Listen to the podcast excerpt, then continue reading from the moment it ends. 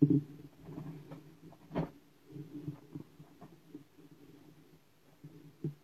a ver a Carlos. Voy a mandar un mensaje.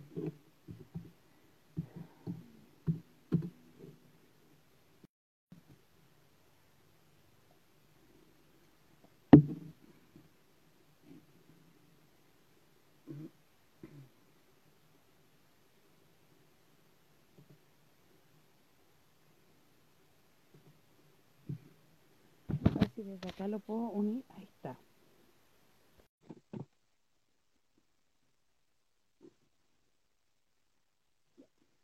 Vamos a esperar a Carlos, ahí se está conectando. Se conectó. Hola, Ahí estamos, ¿no? Sí, veo, espérate, que veo como, como muy oscuro todo. Ahí sí. Ahí sí. Ya. ¿Cómo está ahí? Bien, Te, ayer preguntaban harto por estaba en una parte de descanso porque está, la realidad es que estoy agotada con el tema del comedor, son ya vamos para los cinco meses y hay que echarle para estar ahí, eh, porque no es como cocinar para tu casa po, o cocinar, por ejemplo, para una fiesta de invitados, no sé, 20, 30 personas, acá cocináis para 400 diarias.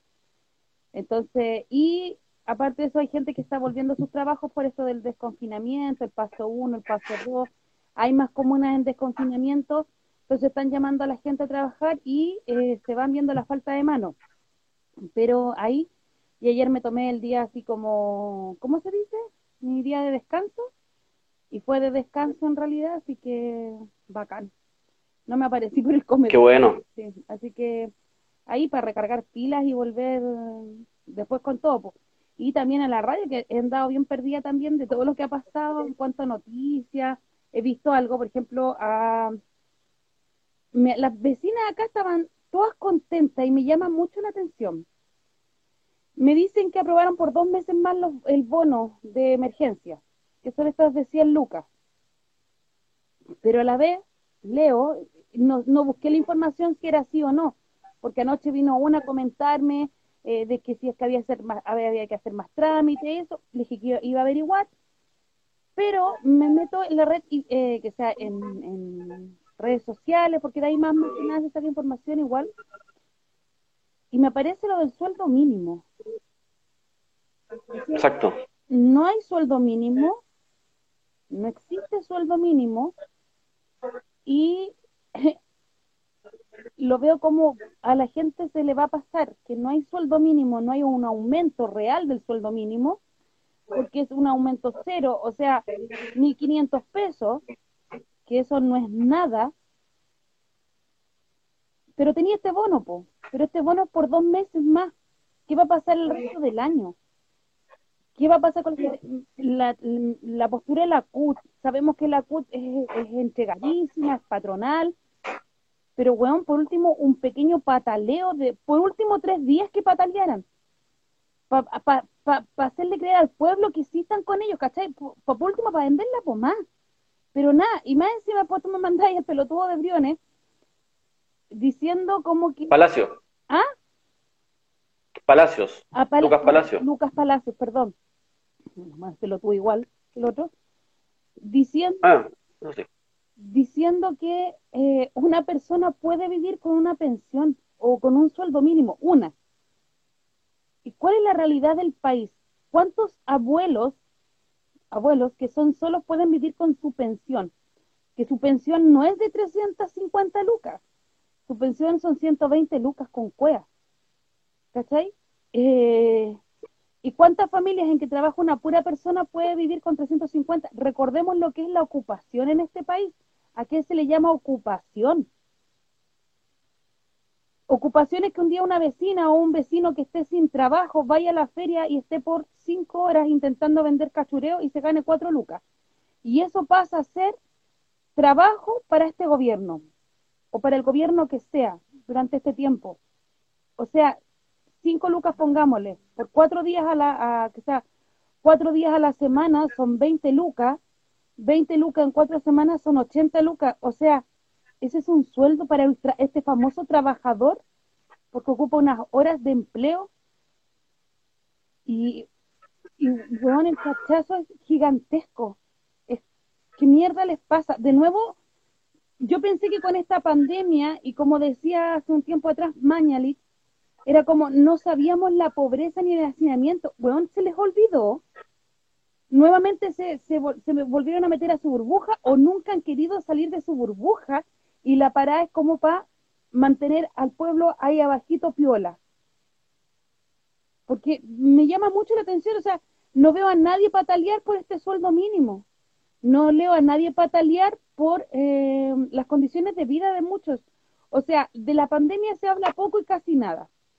Magallanes está la cagada con el aumento de contagio y un sinfín, otras comunas igual. Se habla de un toque de queda a las nueve de la noche. O sea, ¿por qué vamos a poner toque de queda si se no sé. ¿Y sí? Sí, lo que pasa es que me estaban ¿Qué pasó? respondiendo desde acá. Ah, ya. Bueno, respecto a lo que tú hablas, eh, esto tiene que ver con el, en el contexto de este reajuste de sueldo mínimo que se está supuestamente discutiendo y que además tiene que ver con las declaraciones de Lucas Palacios, que fue hace dos días atrás, no fue ayer, ¿ah? eh, en donde él señaló de que cualquier persona puede vivir ni siquiera es que puede vivir justo, ni que puede salir de la deuda, no sé qué, no, puede vivir, es como que además le sobra. Fue como esa la, impresión que dio la declaración que dio en Megavisión y que respecto seguramente eh, cualquier persona decía en Chile puede vivir con 320 mil pesos. Que, con eso alcanza sin problemas. Él más encima agrega esa frase de, eh, de que alcanza sin problemas. Entonces eso claramente, como dice Inés, viene a incendiar un poco eh, un poco, porque como estamos en pandemia cuesta un poco salir y, demostrar el descontento, pero viene a encender un poco lo que ya está incendiado, o sea, viene a echarle más eh, benzina al fuego, producto de que sabemos que en Chile, primero, 320 mil pesos están muy por debajo de la pobreza que el mismo Estado ha señalado. El Estado ha hablado de 480, 490 mil pesos. Está la línea de la pobreza.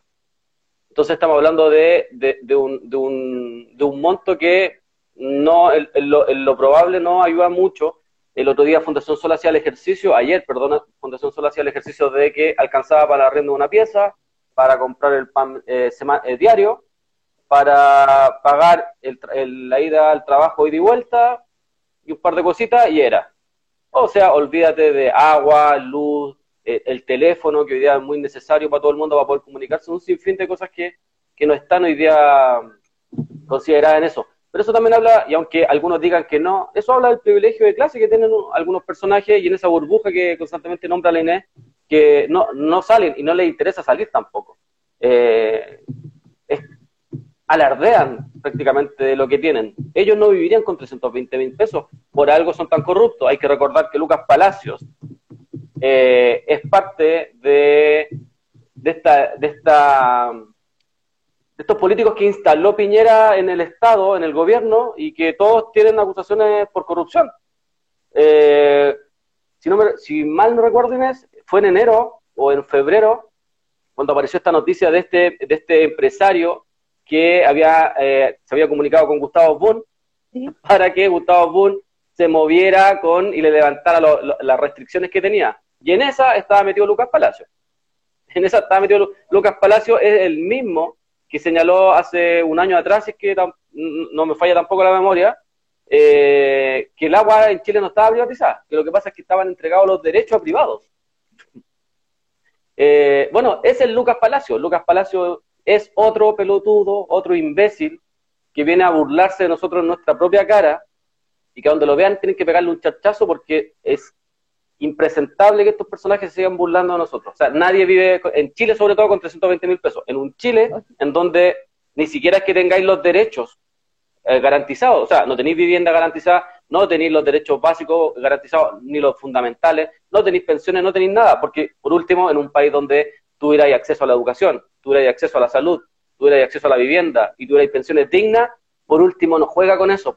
¿Cachai? Porque, claro, tenéis 320 mil pesos para gastar en otro tipo de cosas pero está ahí en un Chile en el cual en plena pandemia camioneros arman, eh, arman desabastecimiento, arman paros, eh, en donde los empresarios arman negocios con, con las cajas de mercadería, arman negocio con los bonos, arman negocio con todo. o sea, han seguido ganando sin ningún problema, mientras nosotros somos los que no nos llegan los bonos, no nos llegan las cajas, no nos llegan la ayuda y tenemos que estar arreglándolas con comedores populares, con ollas populares, con préstamos, eh, con un sinfín de cosas. O sea, Chile, es decir, Chile que tanto hablan del desarrollo, el crecimiento, primero Chile nunca ha tenido desarrollo, ha tenido crecimiento. Y ese crecimiento se ha basado única y exclusivamente en el acceso a la deuda que han tenido las personas. No, hay, no existe otra. O sea, no hay nadie que haya tenido acceso eh, con los salarios ¿cachai? O, sin complementar el salario, o se han tenido que sacrificar la mamá y el papá en las casas para poder salir a trabajar, ¿cachai? Entonces, no, sé de qué Chile, no sé de qué país está hablando este personaje. la realidad es que si, aunque tuvieras una casa propia, que no tuvieras que pagar un dividendo o un arriendo, no te alcanza. Eh, acá, por ejemplo, con los vecinos tenemos quejas, muchas quejas que están llegando día a día, el aumento de eh, el agua ahora en mapa en mapas de este sector, es como la única, la única agua pública, entre comillas, porque depende también de la decisión de un alcalde, que en este minuto es Cati Barriga. Eh, y el agua subió una cantidad, nos hablaban vecinos, decían, yo, somos cuatro personas, eh, dos trabajan, dos están en la casa, porque uno es una abuela, la otra es un niño. Me decía, nunca habíamos pagado más de 20 mil pesos, o sea, 20 mil pesos en extremo en el verano, porque eh, regamos más, porque ocupamos más la ducha, em, porque la niña tiene una pequeña piscina y hay que cambiarle el agua, 20 mil pesos. El día de hoy dijo en que no estamos con piscina ni regando más ni haciendo nada más, estamos, nos están cobrando casi 50 mil pesos. ¿Qué pasó acá? Claro, como no pasan a tomar los estados, los tipos acá vienen y te cobran lo que ellos quieren. Y si no tenéis para pagar, y te dicen que después viene el reajuste en la próxima boleta. Y si no te fijáis, el abuelo que no sabe, la abuela que no sabe, todavía en Chile existe analfabetismo. Eso yo lo he vivido acá.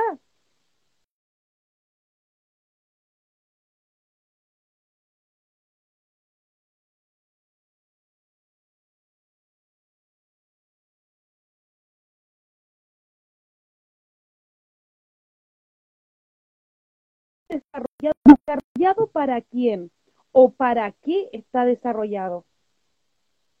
Porque el desarrollo acá no se ve.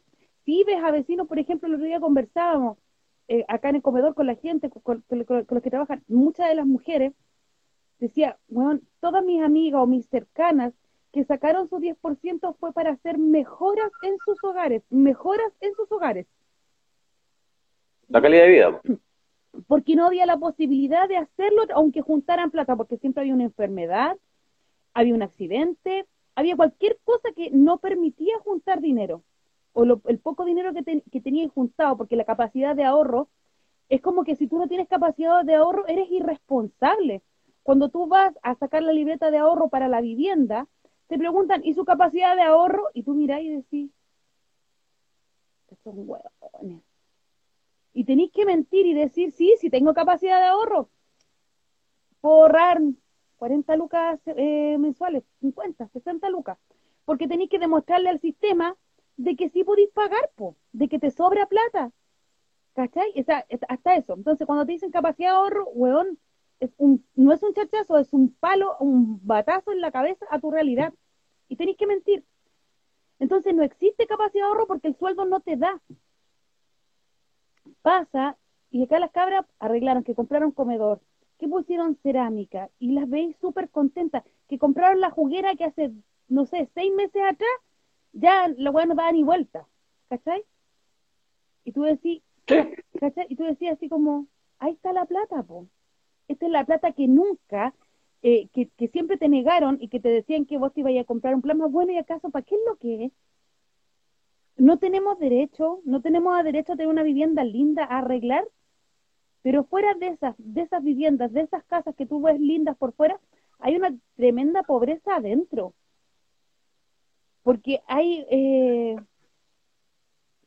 dejáis de lado muchas cosas. Por ejemplo, tengo vecinas que dejaron, no, optaron entre salud y arreglar su rancha, arreglar su rancha, y no salud porque piensan que dejándole una casa más linda los hijos van a ser mejores. Y es entendible. Es súper entendible, es comprensible. Cuando se supone que la vivienda, que la salud, que la educación son derechos. Y cuando me dicen tenéis que salir a pelear tus derechos, entonces no le llamemos derechos. Porque ¿por qué tenés que ir a pelearlo? ¿Cachai? Y, y tú veis los derechos de ellos, entre comillas, y puta, estoy segura que Lucas Palacios, el baño de él es una casa de Pobla, po. Ese es el metraje. Su closet, porque no es closet, es una pieza, es el baño, es más que el baño, más que el baño de nosotros, como, es como nuestro dormitorio, po. Entonces uno está todo el día cuestionando y va juntando rabia, pues las vecinas van juntando rabia porque se van dando cuenta. Ahora con el tema de, que tiene más tiempo en las casas, igual se sale a conversar, pues. Entonces el tema de conversación de nuestras vecinas, de nuestros vecinos, de nuestros pobladores, es porque chucha tantos años y yo no había podido hacer una mejora en mi hogar y tuve que esperar este 10% en plena pandemia. Y tuve que escoger si comía o no comía durante cuánto tiempo. Las ollas populares hay que dejar de romantizarlas. Hay que dejar de romantizar el trabajo precario. El de ese de que, oye, mi abuelo se levantó, a los 14 años salió a trabajar. Ya, y es justo que tu abuelo a los 14 años ya salió a trabajar y esperáis lo mismo de tu hijo, de tu hija, porque tu abuelo, tu papá y tú lo hiciste. No, po, no es romántico, no es bonito, eso no es esfuerzo, eso es esclavitud. No se puede, no se debe.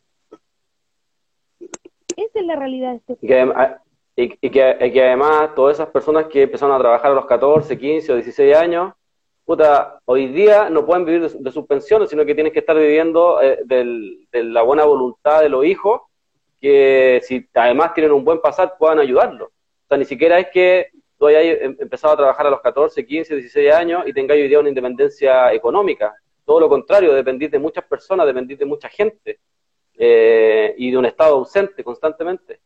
Entonces, claramente acá, eh, parte del capitalismo, acá alguien antes señalado capitalismo obrero, el capitalismo obrero es imposible, porque el capitalismo consiste en esclavizar a un grupo de personas, consiste en explotar a un grupo de personas en beneficio de unas pocas. Esa es parte de la base del capitalismo, entonces a nosotros no nos interesa que tener un buen pasar mientras otros compañeros, otras, otras compañeras, otros compañeros estén pasándola mal a costa nuestra. Eh, el capitalismo revolucionario, el capitalismo obrero, esa weá es una falacia, jamás la vida eh, será real o será un beneficio para el pueblo, en ningún caso.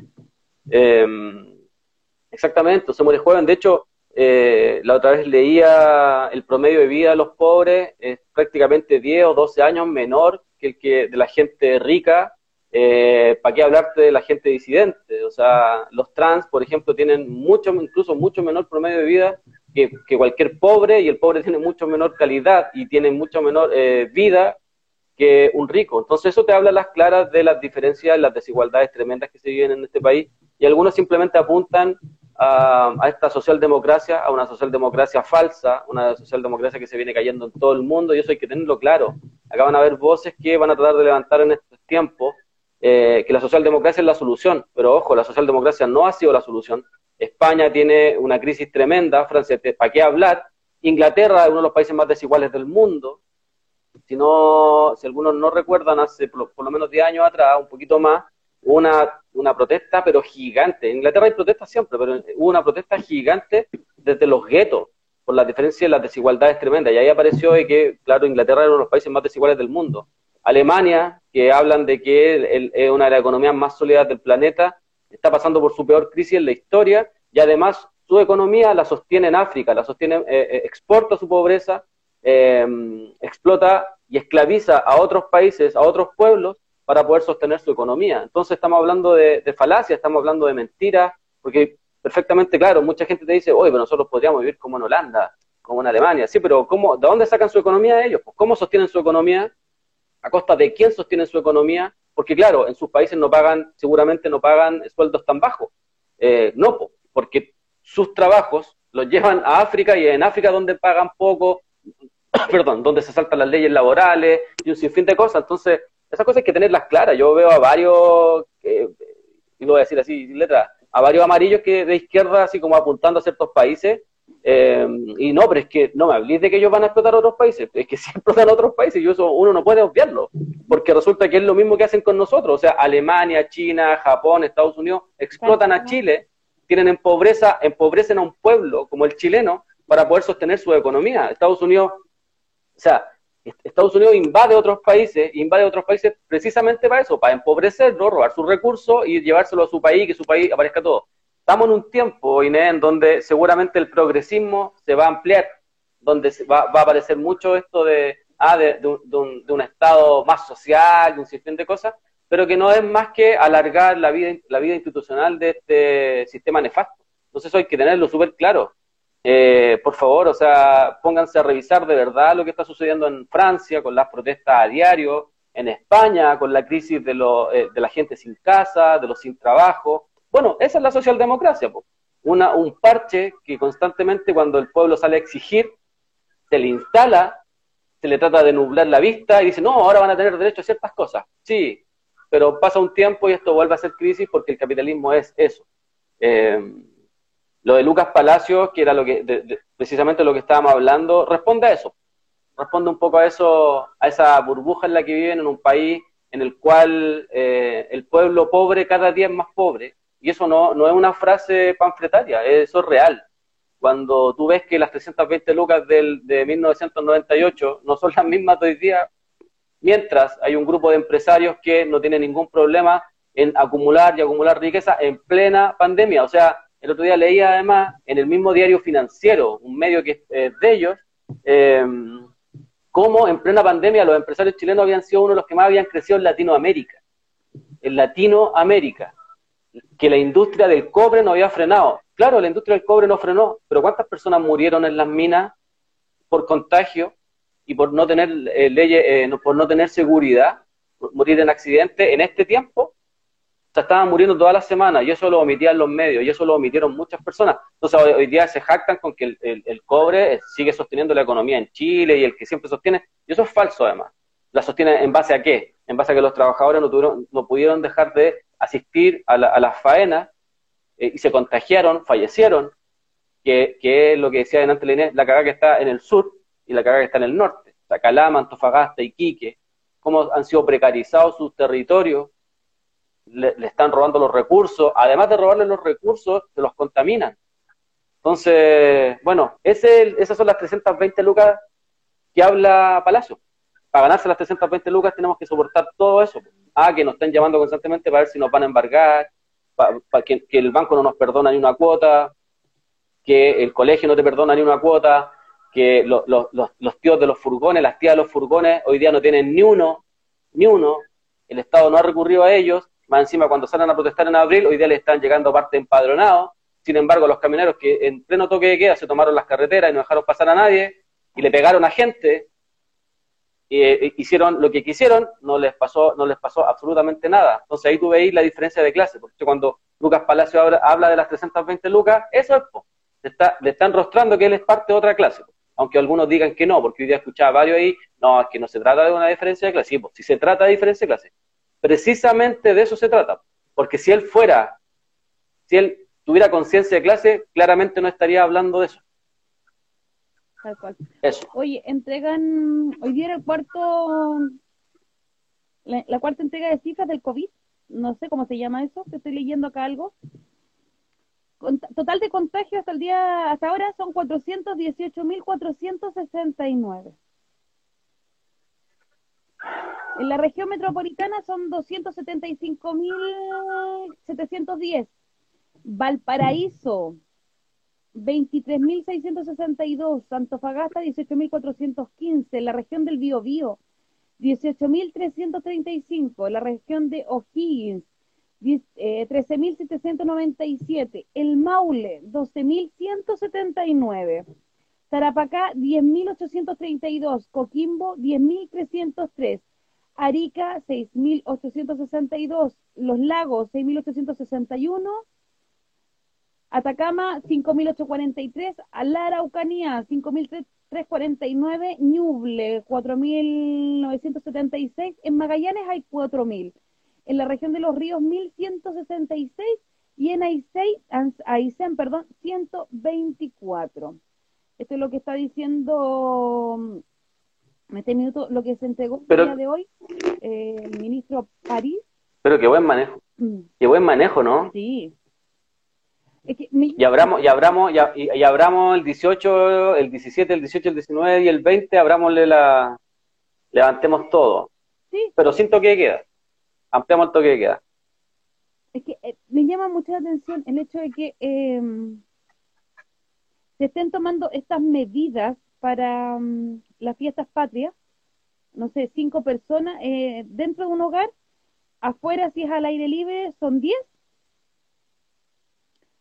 comunas que van a estar fuera de cuarentena, eh, otras que están entrando a un tercer paso, cuarto paso. Eh,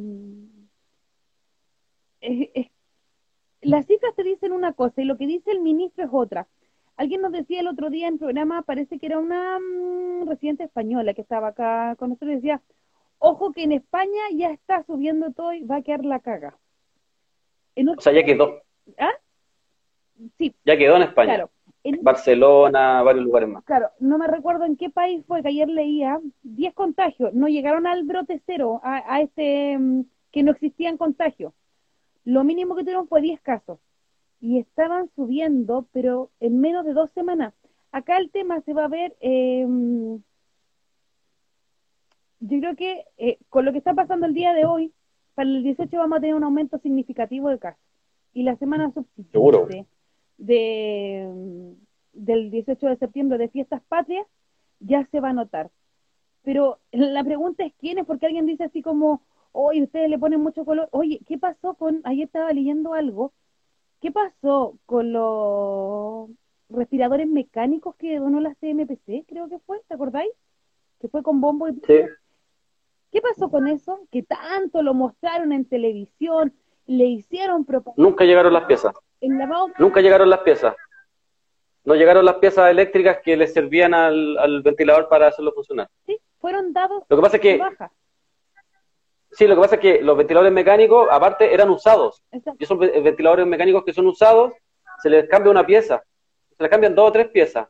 Pero había una pieza eléctrica que no, no llegó con los ventiladores mecánicos, y bueno, hasta el día de hoy nunca llegó, eso pasó hace como tres meses. Nunca llegó, nunca los pudieron hacer funcionar. Y de hecho, hoy día en Hualpén y en Concepción eh, tienen un alto contagio también. también la gente está, está complicada ya. Cacha. El gobierno llama al orden al intendente y el Bio Bio suspende la cuarentena solo por fiestas patrias. Yo me pregunto acá, Inés, yo me pregunto acá, ¿quién suspende las cuarentenas? ¿Los supermercados con el retail o las autoridades? Porque lo que se está buscando acá es que la gente salga a consumir las lucas que le van a ir quedando del 10%. Y los que reciben y los que crecen en, en- en este, en este tipo de fiestas siempre, sabemos que son los retail. Acá claramente Polman, eh, Luxic también es parte de eso, lo de Rasur y todo esto, son los que se están imponiendo. Es que me llama la atención porque en el Bio Bio se supone que estaban trasladando enfermos de COVID porque está la caga en los hospitales, o sea, no tienen cama, no hay cama. Y lo están trasladando. Pero además levantan esta cuarentena. ¿A quién ayudan en realidad?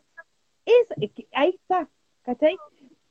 Y después se van a quejar, y no lo digo por la gente, se van a quejar las autoridades de que nosotros, el pobre, tiene la culpa nuevamente, porque de nuevo nos van a echar la culpa a nosotros, por querer salir, porque somos alcohólicos, y van a inventar un sinfín de weas.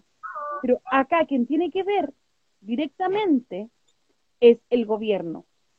El gobierno es el que decreta acá, dice, ustedes entran en cuarentena, ustedes no. El ministro de Salud es el que hace esto, junto con Zúñiga, Danza y todo su equipo. Ellos están permitiendo que se levante la cuarentena para el 18 de septiembre, sabemos por lo que es. Aquí quien gana son los supermercados, el retail y todo el mundo. O sea, el mundo cuico, el mundo de arriba, los empresarios. Bueno, después que los empresarios se hagan cargo, o sea, si ahora en este minuto, cuando tenía a Concepción, Talcahuano, Hualpén, Penco, Tomechi, Guayanti, Hualpi, con cuarentena, tenía hospitales colapsados, ¿cómo vaya a bajar esa cuarentena? Si están colapsados ahora, no es que hayan bajado el número, porque ya te creo que vaya a hacer, weón, y te la, y te la venda, como, pero oye, ¿sabéis que bajamos el número en cantidad? Y no se han bajado, o sea, si estáis trasladando enfermos para acá, ¿cómo? ¿Cómo? No se entiende, de verdad que no se entiende.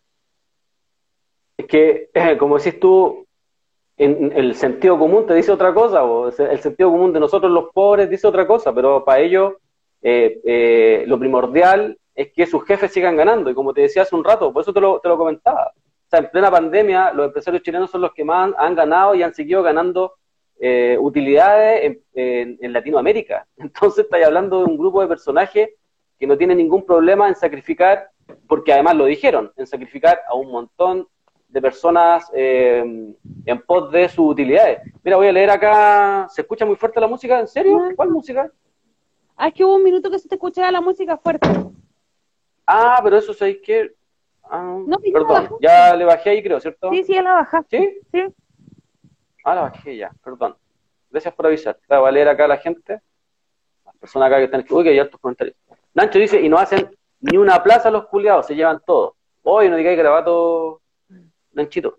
Eh, Phil Kidd dice, la individualidad no nos sirve, absolutamente. Eh, Ula Ula Gaby dice, ellos hacen reuniones por Zoom mientras la gente se expone. Así es, po. De hecho, el mismo Lucas Palacio en un programa en Tele 13 fue el mismo el que admitió, porque se le salió, no es que admitió, se le salió de que eh, las empresas en Santiago seguían funcionando y que estaban obligando a los trabajadores y que casi 3 millones eh, 200 mil trabajadores se estaban moviendo igual en plena pandemia porque eran obligados a trabajar si no eran despedidos o si no, no corría el seguro de cesantía y un fin de amenazas más. Eh, Kat dice, exacto, diferencia de clase, así es. Arancibia Monserrat dice, hola, hola. Eh, Tommy Brand dice, ¿por qué es tan temprano? No, si hace rato que estamos temprano, lo que pasa es que este era el habitual programa que hacíamos nosotros, pero después lo tuvimos que cambiar porque, claro, está el, comedor popular, yo igual tengo que hacer trabajo y me, complica un poco, pero ya como que nos estamos acomodando de nuevo, pudimos armar el equipo y ahora tenemos, nosotros, no, estamos solamente nosotros dos. Eh, entonces hay más personas que están publicando, que están armando cosas, la página, la radio y varias cosas más, entonces ahí ya hemos podido descansar un poquito de, eso y vamos a volver a hacer el, matinal. Ahora es un matinal, así es. De hecho, siempre lo fue. Siempre fue un matinal. Eh, ah, qué bueno. Lo hacen como si nos premiaran, dice. Fondéate en tu casa y bla, bla, bla. Después del 18 nosotros vamos a tener la culpa. Exactamente dice Camila Berjuy. Exactamente. Porque de todo lo que sucede además, siempre los culpables somos nosotros. Las políticas las aplican ellos. Los sueldos los pagan ellos. No sé qué. Bueno, oye, no vayan a comprar plasma. Oye, ¿y sabéis que hoy día analizado eso? bueno, si estamos tan la raja y este país está desarrollado y va a enviar no sé de qué, ¿por qué la gente se tiene que comprar plasmas con el 10%? ¿No tenían? ¿No teníamos plasma? No teníamos nada. ¿Ah? La Ayeu Kiwun dice, Francia en dos días de retorno a clases cerró 22 colegios. Así es. De hecho, eh, por ahí tenemos una corresponsal en Barcelona que estaba diciendo que estaba la cagada. Estaba la cagada y, no saben qué. El Benja Yala Suárez dice, quiero, quieren puro aplazar el plebiscito. Débora Gaire dice, son los mismos hueones. Ahí Ignacio dice, rechazo porque...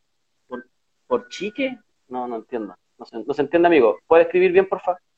Eh, Ula Ula Gaby dice, es una burla. Juan Gulen dice, una mierda total. Eh, ¿Se escucha muy fuerte? No, ya la bajé. Esteban Ironside dice Piñera y su manga de hueones. Hello, Plaza Dignidad, hoy a las 18 horas dice la JBI Piga. Fabián Rey dice, vos tenéis que ser de Huachipato. ¿Ya? Mira, mira. Grande París. ¿Mm? Mira lo que acaba. Saludos a la Inés, espero que haya descansado. Oye, acá te mandan saludos. Gracias. José Fuentes dice, saludos. Ah, que fue el que más preguntó ayer. Que ojalá haya, haya descansado. Espere, bebe. Seba Avera dice, ¿por qué en sus noticias muestran solo, solo que les conviene? Ah, no, solo lo que les conviene. Nunca he visto noticias, por ejemplo, la niña baleada o el camionero que falleció quemado. Porque, ¿cómo que nos conviene? ¿Qué nos conviene a nosotros? ¿Por qué nos convendría colocar esas noticias? Eh, respecto a la niña, si tú te has dado cuenta, nosotros tampoco hemos colocado eh, baleo a otros niños, por ejemplo, del pueblo mapuche, todos los días eh, y es por una cuestión de, no es porque no queramos colocarlo. Y lo otro, eh, ¿nos podrías decir tú cuáles son los culpables del, de la quema del camión donde murió Juan Barrios y quién valió a la niña, porfa? Pero no nos vaya a mandar un link de... Mándanos la info, nosotros la publicamos, pero no tenéis que decir quiénes fueron los culpables. Por Septiembre mete la sangre y la memoria. Así es, en eso estamos. Hoy día se cumplen 50 años de, de la, asunción de, de Allende al, al gobierno Oscarito Frozen por aquí. Ah, hola, Oscarito. Todo lo que han dicho se resume en una sola frase. Gobierno indolente. Ya, perdón, Inés. Espérate, dice Cari, dice la Inés, ah, está atorada con lo que quiere decir. Te adoro, Inés. Se va a ver. Buena la transparencia, hay que informar de todo. Eh, mira, nosotros no creemos la objetividad. Eh, cortito, Inés. No creo, nosotros no creemos la objetividad porque Chilevisión, TVN, ninguno de esos buenos, esos buenos no tienen objetividad, pues, si le están constantemente criminalizando a la gente, al pueblo mapuche y a quien sea. De hecho, cuando hay atentado en el sur, de lo que sea, de lo que sea, por, inercia ya son culpables los mapuches y no hay ni un drama. Entonces, de partida nosotros no somos objetivos, también somos súper transparentes en eso. Nosotros estamos en la izquierda y más a la izquierda de la izquierda de la izquierda. Así bien a la chucha, así, lejos, lejos. De hecho, estamos así como terribles solo en la izquierda. Eh, no, no, no, no le hacemos proselitismo electoral a nadie, ¿cachai? No estamos ni ahí con las elecciones, ni con los plebiscitos, ni con nada, porque creemos en otra cosa. Eh, eso, ¿cachai? Sí. Oye, es que estaba viendo un video que acaba de subir Capucha hace Dos, minutos. ¿Despertó? ¿Despertó, Capucha? Despertó Capucha. ¿Despertó temprano? ¿Despertó temprano? Hasta ahora está durmiendo. Oye, capitán de la 50 comisaría, Gonzalo de la Costa, trata a su mujer, ahí te caíste capucha, porque no es su mujer, no es propiedad del Paco. ¿Ya? Dice, derrota de muerte. Va aprendiendo, está aprendiendo el cabrón. Y la humilla por tener que criar a su hijo y no trabajar en un, empleo, en un empleo formal y remunerado. es que yo creo que escuché la estupidez, la forma en que lo dice. A este huevo me encantaría encontrármelo en la calle. ¿Qué diablo? Ponelo más, ponelo más, un poquito más fuerte por fin. Ahí está. ¿Y por qué dice que se muestra el hombre? Porque muestra el hombre de mí, si yo no veo, tú te mueres de hambre. Así es así, así fue, amigo, que me, de mí, ¿Quién dijo que no? Tú no comes, ¿Quién? Ah, me la cambió, maldito Twitter. No voy a buscar, espérate, espérate, espérate, espérate. A, a, capucha. O en, o en el. Y en el. Ya, mira. ¿Depende de mí? Dale. Tú no comes, ¿Quién dijo que yo no lo he hecho? Estoy esperando, que me caigan, Depende de que me caigan, ¿por qué no me han cagado? ¿Y por qué dices que soy muerta de hambre? Porque muerta de hambre depende de mí, Francesca. Si yo no te doy, tú te mueres de hambre. Así es así. ¿Quién dijo eso? Así fue, amigo. ¿Qué me he hecho? ¿Qué me ¿Quién dijo eso? ¿Quién dijo eso que era muerta de hambre? ¿Y con qué mantienes tu confianza? Ese auto no es tuyo, es mío. ¿Y quién dijo que con ese lado yo vivo? ¿Tenés plata, pues? ¿Trabajáis? ¿Y quién cuida a los niños? ¿Trabajáis? ¿Quién cuida a los niños? Ahí está en varias. ¿Quién cuida a los niños? Está en varias. ¿Quién cuida a los niños? ¿Y qué trabajas? ¿Ah? ¿Y cómo se a la mamá? ¿Cómo la Ah, como tu Carolita. Ella se lo arregla muy bien. Es una maravilla, mujer. Sí, es una maravilla. Es hermosa, es inteligente, es gente, educada. Oh. ¿Y qué es lo que yo O sea, porque yo no tengo educación. No, yo porque yo no tengo, porque yo no tengo educación. O sea, tú me estás diciendo que yo soy una ignorante. No, que me acabas de decir que era ignorante, porque no tenía educación. Educada, Francesca. No estoy dando tu formación académica. De persona. Es que tenés solamente cuarto medio. Por eso tenés cuarto medio, pero aparte eres rota. O sea, aparte tienes poca educación académica, eres rota. Porque tú, Francesca, eres el nombre de, yo soy el papá de tu hijo. Inténtalo. Tú difamas, hace lo que quieras, di que me acuesto contigo. Entonces, ese que tú inventas, ni un problema, pero te recuerdo de que yo soy papá de tu hijo. No. ¿Te gusta o no te guste? No como el muerto que mataste tú, como el Mario que lo mataste. Ese hombre que se murió porque está angustiado por ti, es... ¿Cachai? O sea, me encantaría tenerlo enfrente, te lo juro. Capucha, no pongáis nunca más que una mujer es, es de alguien, o que un hombre es de alguien. Somos libres. Y compartimos también. Oye, pero. Pero este Paco constitucional, ¿ya? Y eso es lo que piensan todos los pagos, y no solamente los pagos, los camioneros también y varios más. Sí. Lo que piensan varios, pues. Sí, sí, ese es el tema. Pero. Que, creen que, que creen que esto, que creen que esto es solo, ¿cachai? Es, estos buenos, bueno, estos buenos son los mismos que están en la calle. es el mismo criterio que aplican en la calle, además. O sea, a mí me... Eh, que a la gente a la gente pobre la ven como muerta de hambre, ¿cachai? Como menos.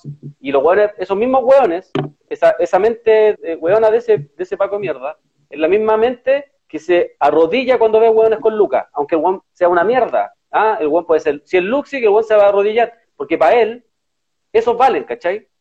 Eh, y estos buenos creen que todo se hace solo, por eso es tan importante, Inés, hablar, cuando hablen de trabajo, ya, pues, pero hablemos de trabajo, pues, pongamos el elemento en la mesa, ¿y quién trabaja? Pues?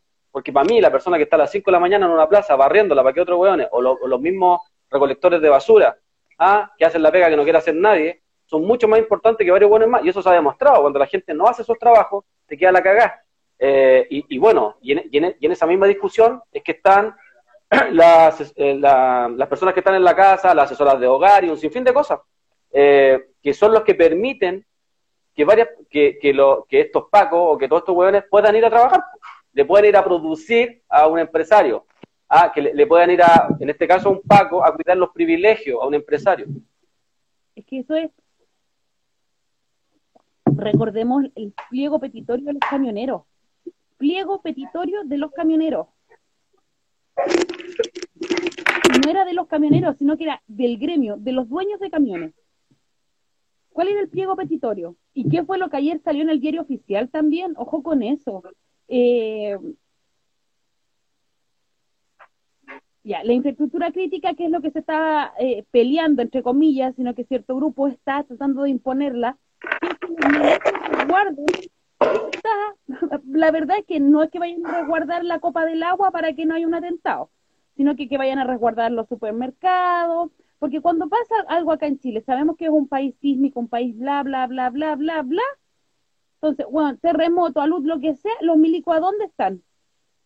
Con cueva y 10 con una pala sacando barro. El resto está directamente en los supermercados resguardándolo para que no lo saquen. Esa es la primera medida que toma el gobierno. Saquemos los milicos a resguardar. No, acá no hay un resguardo del orden.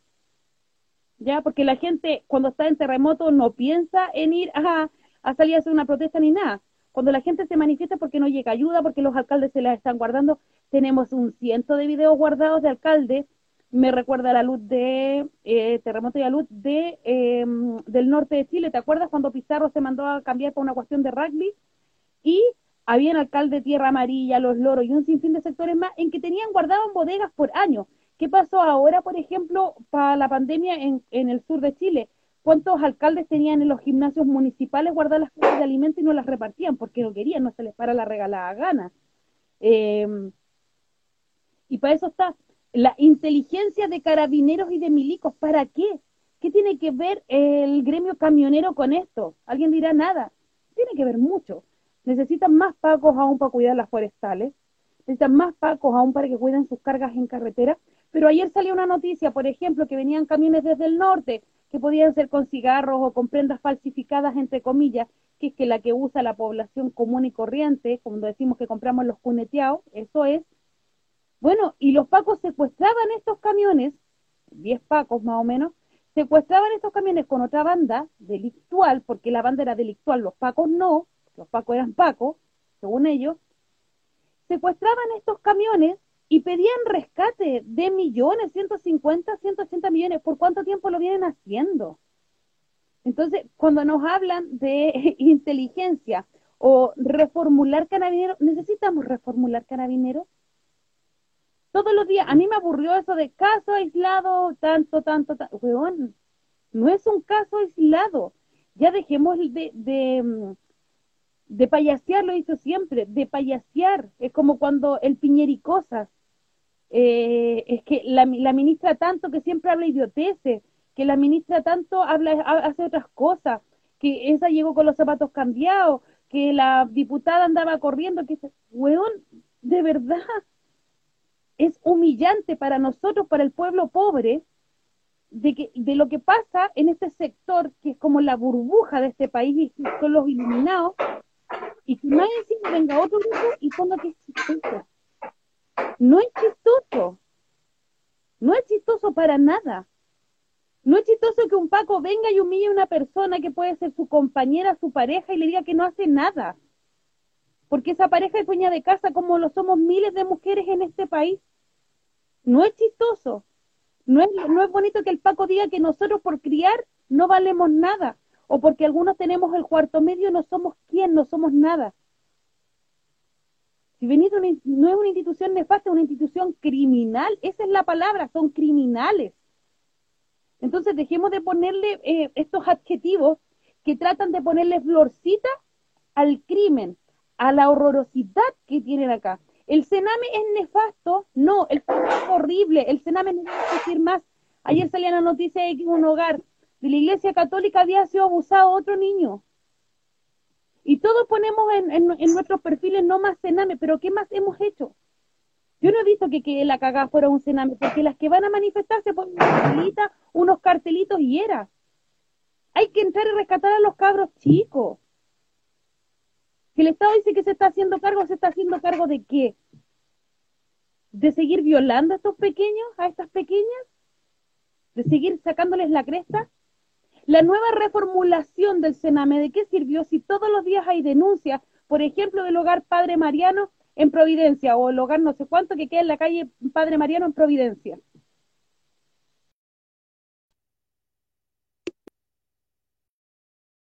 Estaban llamando, que tiene que mandar mensaje.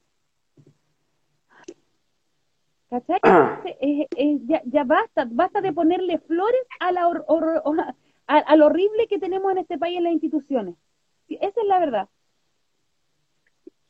Sí, lo que, lo, que sucede es que lo que, lo que dices tú es cierto, lo conversamos tiempo atrás con el tema de, que cuando a veces se toman mucho, se, trata se tratan de hacer humoradas con, esta, con, esta, con este tipo de situaciones, con este caso aislado, ya eso es un rato, pero, pero cuando después lo normalizáis, se, se, tiende a, naturalizar de que los pacos eh, constantemente van a hacer eso. De hecho, ayer cuando hicimos el live con la, con la Cindy, había gente que decía así como, es, ah, es que eso es obvio, que los milicos son así. No, pues que no es obvio.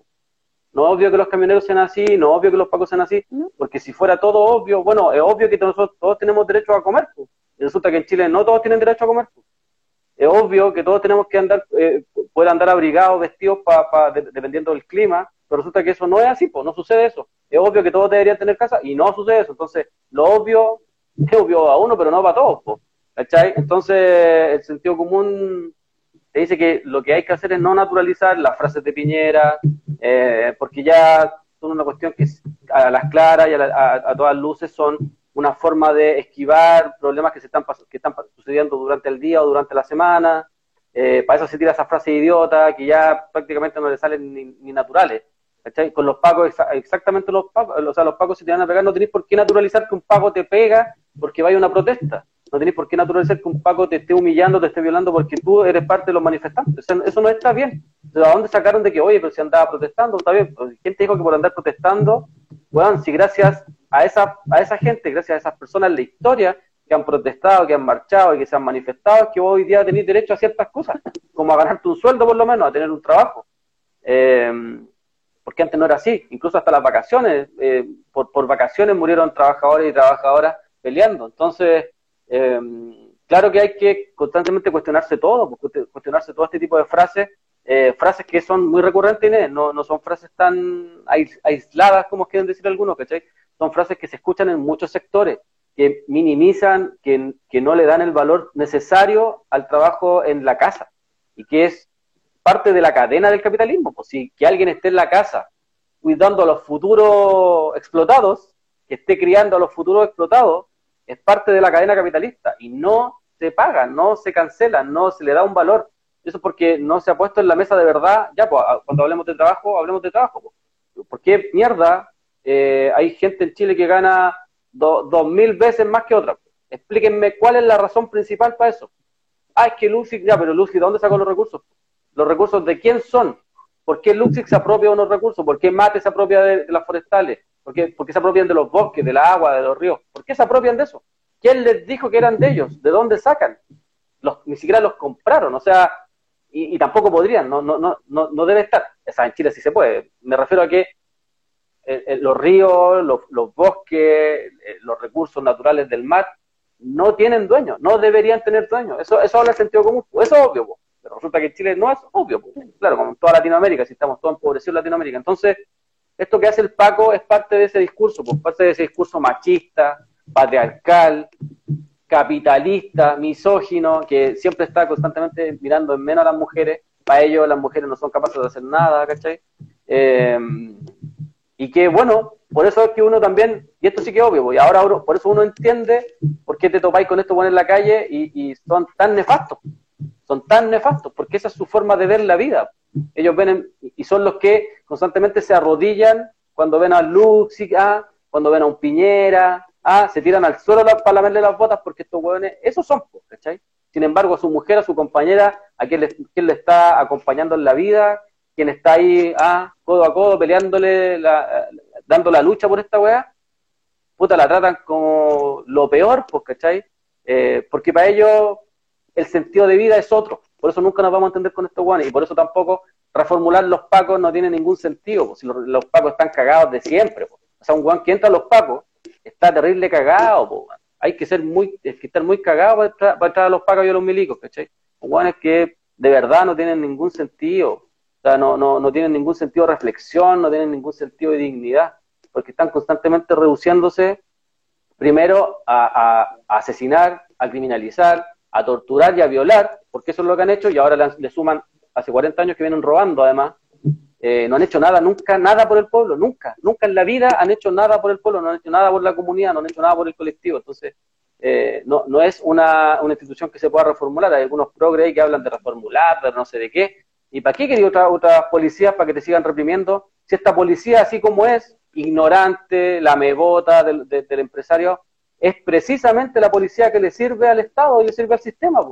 que le sirve a Luxic, que le sirve a Mate, porque no van a necesitar darle órdenes para que estos buenos salgan a matar, a violar, si no les quedó claro, 18 de octubre para adelante, ¿cachai? Entonces, acá lo que, lo, que, tiene que dejar de existir es Sename, tiene que dejar de existir los PAC y todas las, instituciones están nefastas que están constantemente oprimiéndonos en favor de cuidarle los privilegios a otros buenos que no le han trabajado un día a nadie, porque Todavía, todavía estoy esperando que alguien me diga que Chucha trabajó Luxig y Mate, weón. Y, y, Angelini. ¿Dónde mierda se pelaron la, la, espalda para tener las lucas que tienen hoy día? Oye, eh, hoy día un cuatro... O sea, o sea, bla, bla, ya, me, me, ¿cómo es eso? ¿Qué pasó un 4 de septiembre, Carlito? Un 4 de septiembre le disparan a Andrea Atlán también, por si acaso. No, le parte que también vamos a estar recordando en un ratito más eso, eh, 4 de septiembre la asunción de, de Salvador Allende al gobierno eh, en 1970, eh, después de haber postulado cuatro veces a, ser presidente de Chile, en la más inesperada es que eh, obtiene con un 30 y algo por ciento de, de la votación de un padrón electoral en ese tiempo que era de 3.400.000 personas, es que obtiene eh, esta ganada, le gana por, creo que tiene un 36.3% de la votación versus Arturo Alessandri, que de 72 años Arturo Alessandri, de 62 años eh, eh, Allende, obtiene, Alessandri obtiene un 35.6%. Se superaron, la diferencia de las elecciones fue de 34.900 votos. Que hubo una especie de,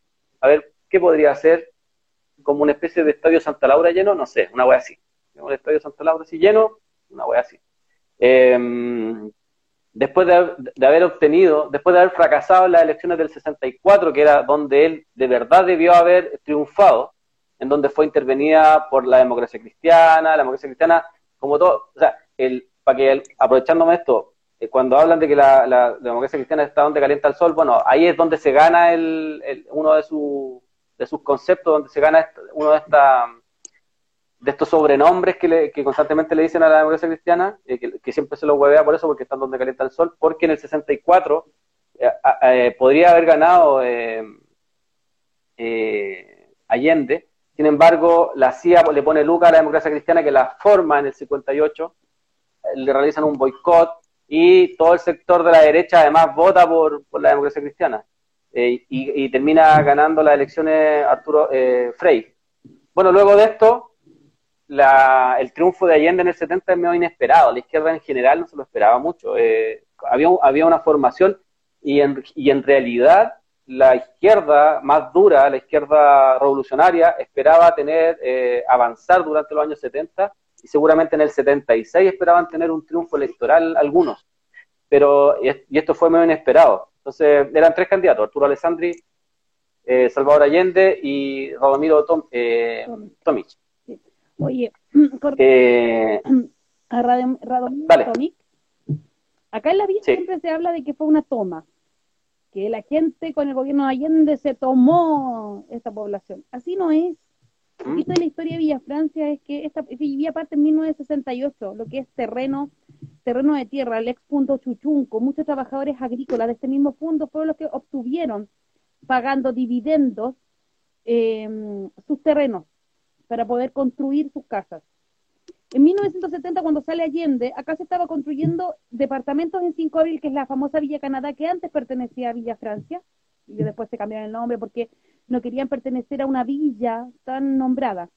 Eh, bueno, esa Villa Canadá fue una toma, eso sí que fue una toma.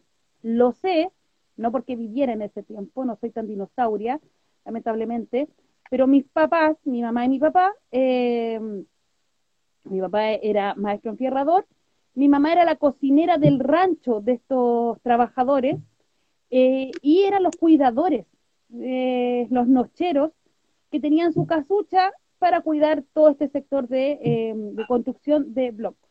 Cuando faltaba solamente afinar ciertos detalles para la entrega, porque iban a ser departamentos fiscales para trabajadores fiscales, viene una toma. Y adivinen quién manejaba la toma. Radomiro Toma. Él manejaba esta toma, una toma del ADC y se le culpa inmediatamente a grupos de pobladores que venían eh, de otros lados, asusados por el gobierno eh, terrorista de Salvador Allende, que se tomaban eh, los departamentos y se los, que eran los departamentos de los trabajadores fiscales. Bueno, esa no es la historia, la tengo, la, vivo, porque mi mamá me decía, las señoras llegaron, se tomaron los departamentos, bla, bla, y como no traían nada, porque venían de una, venían a tomárselos directamente, no traían ni ollas. Entonces empezaron a pedir ollas para hervir agua y todo, perdí todas mis ollas, mis teteras, eh, mis insumos de trabajo del rancho. Entonces está ese recuerdo vivo. Eh, así fue, y eso fue en 1970, casi en el verano de 1970, eh, cuando ya había salido Salvador Allende, pero fue Radomiro Tómico porque él mismo se presentó. Y mi papá ahí fue la primera vez que le dice a un demócrata cristiano que era un concha de su madre y que era un vendido de mierda, porque le estaba haciendo, dándole eh, como la espalda al... eh, esa es la historia familiar que tengo que contar, se me había olvidado. Y también, Buena. a los pocos días del gobierno Allende, el ministro de Vivienda, Carlos Cortés, solicitó al arquitecto Renato Hernández Orrego, recién designado a cargo de la División de Planificación del Equipamiento Comunitario, la elaboración de un proyecto destinado a la construcción de una red de balnearios populares a lo largo de todo el país. Así fue como se buscaron localizaciones situadas en las mejores playas del, del país, aprovechando la disponibilidad de terrenos en poder de bienes nacionales, o se adquirieron terrenos a particulares. Los balnearios fueron diseñados con una capacidad de hasta 500 personas, alojadas en bloques. Eh, Continuos de hecho a 10 unidades. Cada cabaña tenía una capacidad de 6 camas que eventualmente podía elevarse a dos más, respondiendo a la composición familiar vigente en la época. Además, se integró la corporación de los abuelos, los centros vacacionales se complementaron con bodegas, postas de primeros auxilios, canchas deportivas, juegos infantiles, lavaderos, cocina y comedores colectivos. Cada persona canceló una modesta suma de dinero por una estadía de 15 días en el balneario valor que incluyó alojamiento y la alimentación consistente en tres comidas diarias. Esta fórmula se acordó con el deliberado propósito de liberar a las esposas de atender la de la cocina a fin de darles la posibilidad de disfrutar plenamente el veraneo. Bueno, eso, eso responde aparte de las 40 medidas que implementó y que fue parte del, programa de, Salvador Allende. Exacto. Que implementó esta, implementó esta 40 medidas eh, y la implementó en un tiempo récord. Ojo, por eso cuando algunos hablan de, incluso Chávez, Chávez que se, se, plegó a parte de estas 40 medidas, él logró implementarla en 40, perdón, en 10 años más o menos. Le, le costó. Bueno, Salvador Allende la implementó prácticamente en un año. Eso claramente llevó a un quiebre em, institucional, porque aplicar estas 40 medidas iban en, favor precisamente del sector más pobre de este país, que, era el más, que es el más grande. Y eso, y eso obviamente trajo a que los empresarios empezaran a boicotear y ahí es cuando se produce el quiebre económico. Y hay que entenderlo. Cuando tú quieres, quieres hacer cambios profundos, probablemente, y lo más seguro es que tenga una crisis, pues a menos que tengáis empresarios decentes que digan, ya, no, yo voy a dejar todo votado y ahora voy a vivir con los... Ah, entonces para que lo entiendan, cuando uno quiere hacer cambios profundos, se vienen crisis de por medio, se vienen quiebres, porque se vienen sabotaje y un sinfín de cosas. Eso es parte, es, normal, es, lo normal, porque hay un, hay un porcentaje que se va a resistir a querer dejar esos privilegios eh, para que otros lo, obtengan. A ellos no les interesa que los demás estén bien, les interesa estar ellos nomás bien. Entonces, es por eso que se produce en quiebra institucional y, y, ahí es donde, y que es, eh, es lo que es lo correcto. Para mí, lo único que se equivocó Salvador Allende es que él creyó que con esta institucionalidad podía darle un mejor futuro a Chile. Exacto. La verdad creo que nunca creyó que se iba a producir este golpe de Estado. Por eso no podemos cometer el mismo error. Y el error es no tener, no tener eh, compañeros, compañeros y compañeras eh, preparados para defender las ganadas. Oye, recordar que esta, esta, se podría decir como campamentos de veraneo para los pobladores, después fueron utilizados en dictaduras como centros de tortura y desaparición. Eso no se puede olvidar. Así es.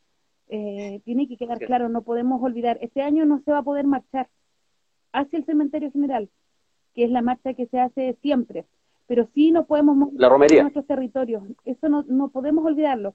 También los invito, mañana, diez y media de la mañana, en Plaza de la Dignidad, la marcha antifascista. Viene el rechazo a bajar de Plaza del Golf hacia eh, Plaza de la Dignidad. Se necesita mostrar el aguante. Eh, nosotros lo hemos dicho, el alcalde lo ha repetido cien veces. Nosotros no estamos por el apruebo, pero no somos enemigos de quienes creen en esta nueva constitución. Y eso tiene que quedar clarísimo. Pero sabemos que la mayoría del rechazo son fascistas, son fascistas recalcitrantes. Se vio en la marcha, en, el paro de camioneros quiénes son. O sea, veías a camioneros hablando del rechazo. Por tanto, tú sabes quiénes vienen manejando este tema hace mucho tiempo. Muchos se están plegando también al apruebo y sabemos por qué también es. Eh, nosotros no estamos por ir a votar, pero no les vamos a decir a ustedes qué, es lo que tienen que hacer, no nos corresponde. Eh, Exactamente. sin quejarse, Exactamente. sin quejarse. Pero si mañana, diez y media, Plaza de la Dignidad, es la marcha antifascista, la concentración antifascista. Lleve su mascarilla, lleve su agüita de laurel, em, su, su máscara antigas, su casco, porque posiblemente va a haber, y no es posiblemente, sabemos que va a haber represión, pero también tenemos que, tenemos que mostrar fuerza en un lugar ícono de la lucha que se ha dado este último tiempo desde el 18 de octubre o antes, porque han habido marchas que siempre han partido de Plaza de la Dignidad, pero no olvidar los territorios, no dejar de levantar los territorios. Eh, no porque usted vaya a votar por el apruebo vaya a dejar de movilizarse en sus territorios, ¿ya? Esa, esa eh, eh, es lo que hay mañana y esperamos que estén ahí. Ahí vamos a andar también cubriendo lo que está pasando en Plaza de la Dignidad. Eso, nos despedimos porque ya estamos pasaditos y ya me están llamando de la olla así como, oye. ¿Mm? Sí, pues eso, sí, también lo mismo que tú, que no, nosotros igual con la, con la Cindy lo decíamos ayer y lo hemos repetido todo el rato, los, compas, del, los compas, las compañeras, los compañeros de la prueba no son nuestros enemigos. Eh, lo importante es tener claro y tener el elemento encima de la mesa. Hay cosas que no están claras. De hecho, vamos a hacer un programa. Esto nos ocurrió el otro día en reunión ahí, en reunión de pauta. Vamos a tratar de hacer un programa para mm, eh, con educación popular. Vamos, si vamos a aprobar o si van a aprobar los que van a votar, ¿qué es lo que están aprobando? Eso es lo importante. Saber qué es lo que están aprobando. Están aprobando que no se, que no se muevan eh, los tratados de libre comercio, por ejemplo, que no se toquen la, la, la AFP, que no se toquen los cimientos del sistema neoliberal, porque si es así, para que mucha gente lo tenga claro y no esté culpando después a los demás. Eh, así que eso lo, seguramente en la semana vamos a estar informando respecto a ese programa que se viene, que vamos a estar tratando de pimponear y, dar elementos a la gente para que tenga. Eso. Hoy día, hoy día están llamando a la Plaza Dignidad a las 17 horas, por si acaso, con todo dice ahí JBI FICA. Sí, yo voy a tratar de... Y saludos a Medjano y a todos los saludos para allá la Renata. Voy a tratar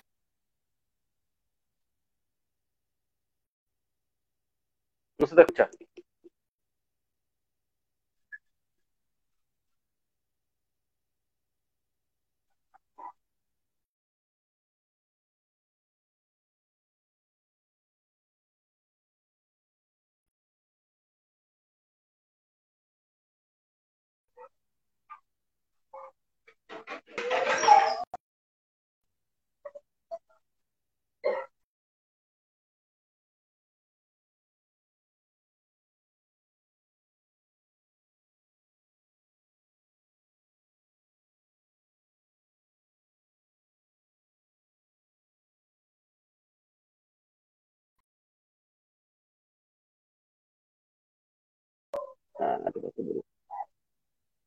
Sí, sí. Aquí está, mira, voy a mostrar a nuestro cocinero estrella, Enrique. Todo en vivo, toda la radio. Ahí está nuestro cocinero haciendo unos ricos porotos, me voy a acercar. Eh, para que vean ahí toda la, la pega que tiene. Acá está el pinito listo. El Enrique ahí se está moviendo con todo. A echarle estas dos ollas de 100 litros más o menos de, de poroto. Mira. Esto es para 400 personas más o menos. Aquí está la otra. Tiene que hervir. Y allá tenemos otra. Mira, por allá está. Amiga, si no, si, si no le gusta lo que subimos, vírese nomás, no hay drama. Sí, dale, existe. Nico, ¿qué estáis haciendo? El Nico está haciendo, mira, bolsitas de galletas para los vecinos y para las vecinas. ¿Para los niños? Para los niños. Entonces, eso tenemos. Acá tenemos a Juan Carlos, que viene a apoyar siempre. ¿Dónde está tu cofia, Juan Carlos? En el segundo cajón hay cofia. Esta es parte de la panadería, que también se entrega pan tres veces al día, pero el panadero se nos oh, accidentó, así que estamos ahí un poquito con... Chuta. Pablo, Pablo, nuestro amado Pablo, nos guía todos los días, con su sonrisa nos da aliento. Y por acá tenemos a don Jorge, que tiene que ver con todo lo que es verdura y picar cositas para ir congelando. Ahí está, él es un poblador eh, que está eh, acompañándonos todos los días. Y esto es hermoso, pues. Ahí tenemos nuestras entregas. Eh, Ali Primera también que nos acompaña, la Violeta por otros lados y eh, el, miren, esto es lo más lindo de todo. Esto lo hicieron los niños. Bueno, a la panadería divina, ¿quién la acompaña? ¿Quién está aquí? A ver, a ver, Clotario. Don Clota. Y este es el mural de los niños, está tapado ahora un poco, pero este es el mural de los niños. Que es No Más Cename. Bueno, eso, chiquillos, nos encontramos ya el lunes y ahí vamos a estar con más es. información. Esto es desde el comedor. Luego podíamos hacer un live con la gente afuera a ver qué está pasando con la gente, qué es lo que piensa la gente, qué es lo que dice la gente. ¿Te parece? Buena, Ya. bacán, me parece excelente. Sí, y esta es la flor que nos trae una vecina. Todas las semanas tenemos una flor en nuestro comedor. Sí. Así que Bacán. ya, nos encontramos, ¿ya? Oye, muy buen fin de semana y muerta los giles que mandan a leer a la gente con Google. Eh, oye, weón. Am- Amigo, te voy a hacer una pura weá. A ver, qué pena, hay tanta gente siguiéndolo que por detrás hay un discurso con una clara posición política. Pero ¿y ¿quién te dijo que esto no es político? No, no está. Si todo es político, po- todo lo que uno hace es político, amiga. Todo lo que uno hace contra el sistema para acabar con esto, la organización, todo es político. Y Diego, eh, no es para qué llegar a Mussolini para saber lo que es fascismo. El discurso del odio es fascismo. Cuando tú hablas de las minorías, cuando omites a personas, eso es fascismo. Eh, y eso lo hacen en este país. No hay que ir a Google ni nada de eso. Y bueno, si hay gente que no sabe, bueno, hay que ayudarlo. ¿Quién es, quién se que te creís para darle cátedra a la gente lo que tiene que publicar, qué es lo que tiene que saber, qué es lo que no tiene que saber? Y si sabéis tanto, anda, ándate a una población y enséñale a la gente, o trabaja con la gente. O métete en un medio de comunicación y hace algo, pues no sé, hace algo, pues, weón. pero esa weá de estar desde la casa dando cátedras de que hay que publicar para algunos y otros weones de que yo les puedo hablar de que es fascismo, o sea, te, te puedes meter tu weá en la raja. Avanzar sin partidos, bien, pues hágala, pues, amiga. Ahí usted vea, nosotros no, nosotros hemos llamado, a- nosotros hemos hablado de algún partido acá, Inés. No. O sea, sí hemos... ¿Le hemos dado tribuna a algún partido? Pero nunca le hemos dado tribuna a ningún partido. Pero tampoco es que nos van, nos van a venir a hacer, nos van a, nos van a dar cátedra, nos van a venir a decir qué es lo que tenemos que hablar y qué es lo que tenemos que publicar. Publicamos la weá que se nos. Si usted no quiere, vaya a darme un medio y publique la weá que usted quiera. ¿no? Ya, cuando quiera dar cátedra de Benito Mussolini, usted haga su propio live. Eso. Ya, nos encontramos porque tengo que ponerme a trabajar porque acá el jefe de cocina que el, el Enrique me quiere pegar con la con el remo. Ya le caché la cara ya, así que A ver si, a, a ver si, a ver si el Diego, sí, a ver si el Diego levanta a los hueones que están desde la casa de los papás, ah, acostados hasta ahora, escribiendo. Bolseándole a los papás. ya. Con suerte va a juntar tus hueones en un live. Que les vaya bien, nos vemos pronto. Nos vemos. Tenemos Adiós. noticias pronto. Chao. Muy bien. Buen fin de semana para todos. Muy buen fin de semana.